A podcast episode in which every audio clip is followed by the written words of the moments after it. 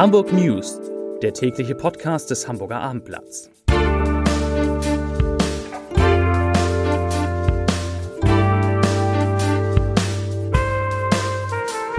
Moin, mein Name ist Lars Heider und heute geht es schon wieder um eine Schießerei in Hamburg. Weitere Themen.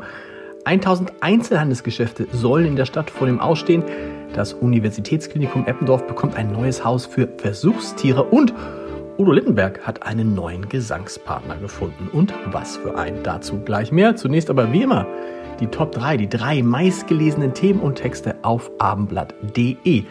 Auf Platz 3 mit 80 plötzlich arbeitslos. Wie konnte das passieren? Auf Platz 2 Hamburger retten die Tafel, doch die Not ist nicht vorbei. Und auf Platz 1 tödlicher TikTok-Dreh Verfahren gegen Zwillingsschwester. Das waren, das sind die Top 3 auf Ihrer Lieblingsseite auf abendblatt.de.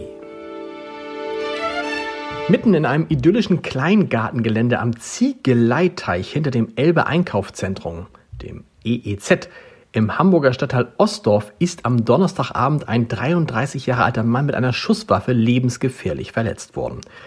Die Polizei behandelt die Tat als versuchtes Tötungsdelikt und sucht Zeugen. Wie Polizeisprecher Florian Abenseet heute sagte, hatten mehrere Zeugen die Schüsse gehört, kurz darauf auf dem Wanderweg den Verletzten gefunden und daraufhin die Polizei alarmiert. Der 33-Jährige war ansprechbar und kam unter Notarztbegleitung in ein Krankenhaus. Laut Polizei befinde er sich inzwischen in einem stabilen Zustand, auch wegen der von den Zeugen unverzüglich eingeleiteten Erste-Hilfe-Maßnahmen. Die Hintergründe der Tat sind derzeit noch unklar. Nach Abendblattinformationen sollen sich mehrere Männer zu einer Aussprache an dem See der Kleingartenanlage getroffen haben.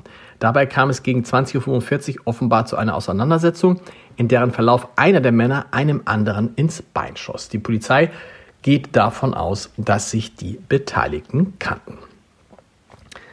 Nach der Tragödie nahe des Bahnhofs Allermühe in Hamburg, wo am Dienstagabend Zwillingsschwestern von einem Regionalzug erfasst wurden und eine der jungen Frauen getötet wurde, ist von der Bundespolizei gegen die überlebende Schwester ein Verfahren wegen gefährlichen Eingriffs in den Bahnverkehr eingeleitet worden.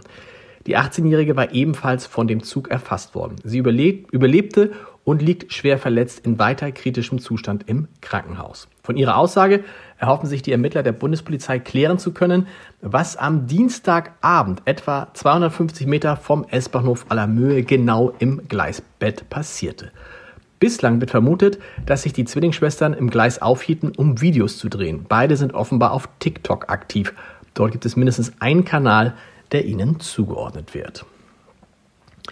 Großtiere wie Schweine und Schafe sowie Frettchen, Krallenfrösche und Kaninchen finden im Untergeschoss ein neues Zuhause, im ersten, zweiten und dritten Obergeschoss werden Mäuse und Ratten leben. Heute wurde im Beisein der Hamburger Wissenschaftssenatorin Katharina Fegebank und des UKE-Vorstands die neue Forschungstierhaltung des Universitätsklinikums Hamburg-Eppendorf eingeweiht. In dem fünfgeschossigen Gebäude werden 40 Versuchstiere, 40 nicht, 40.000 Versuchstiere untergebracht. Nach Angaben des UKE ersetzt der Neubau das alte Tierhaus aus der Nachkriegszeit. Die Kapazitäten in der Tierhaltung werden jedoch nicht erweitert. Und Katharina Fegebank, die sagt dazu, solange wir Tierversuche in der Medizin nicht vollständig durch Alternativen ersetzen können, muss es unser Anspruch sein, Forschung mit höchsten Standards beim Tierschutz zu betreiben. Zitat Ende. Der Hamburger Einzelhandel befürchtet das Aus für 1000 weitere Geschäfte in Hamburg. Dazu sagt der Präsident des Handelsverbandes Nord, Andreas Bartmann, ich zitiere, von den etwa 15.000 Geschäften in Hamburg haben wir in den vergangenen drei Jahren gut 1000 verloren. Dies nicht nur durch die teils großen und bekannten Insolvenzen, sondern vielfach durch Stellegeschäftsaufgaben oder kleinere Filialnetze. In den nächsten ein bis zwei Jahren werden wir wohl weitere mindestens 1000 Geschäfte verlieren. Zitat Ende.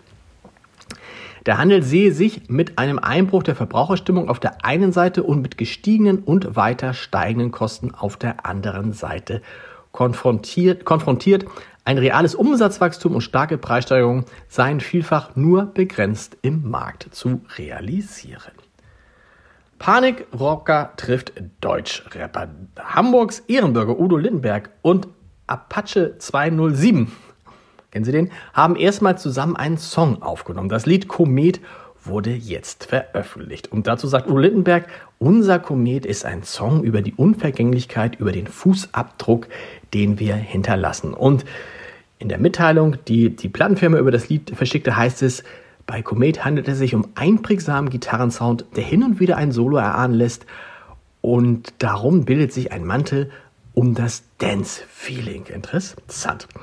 Udo Lindberg erzählt, er habe Apache 207 bei einem Konzert besucht und sei begeistert gewesen von dem Gangster-Rapper. Denn dieser würde sich von anderen, von normalo Gangster-Rappern unterscheiden. Nämlich, wie folgt, Udo Lindenberg sagt, er ist ein cooler, schlauer Junge mit sehr geflashten Texten, Trademark-Stimme und er singt auch noch mega geschmeidig, wenn das nicht mal ein Kompliment ist von Udo Lindenberg.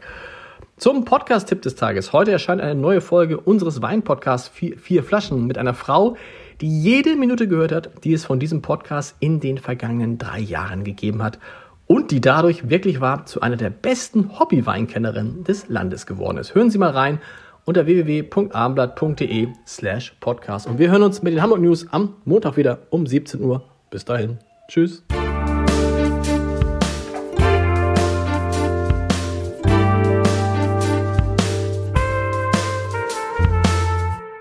Weitere Podcasts vom Hamburger Abendblatt finden Sie auf abendblatt.de slash podcast.